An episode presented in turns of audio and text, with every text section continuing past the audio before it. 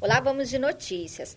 Extremação é a individualização de uma área, ou seja, uma forma de regularizar um imóvel em condomínio no qual os condôminos já ocupam uma gleba determinada dentro de uma área maior, há mais de cinco anos. É através da extremação que é extinto parcialmente o condomínio, apenas relativamente à fração da pessoa interessada.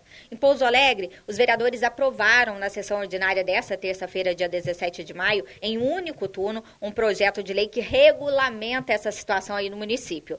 A ação visa dar limite de visas e confrontações a uma parte de um imóvel, de modo que a situação jurídico-registral daquele imóvel passe a responder à sua realidade, sem a intervenção de todos os condôminos. A situação é habitual, por exemplo, no caso de herdeiros que recebem o imóvel em herança, registram o formal de partilha e mantêm ali a propriedade em comum.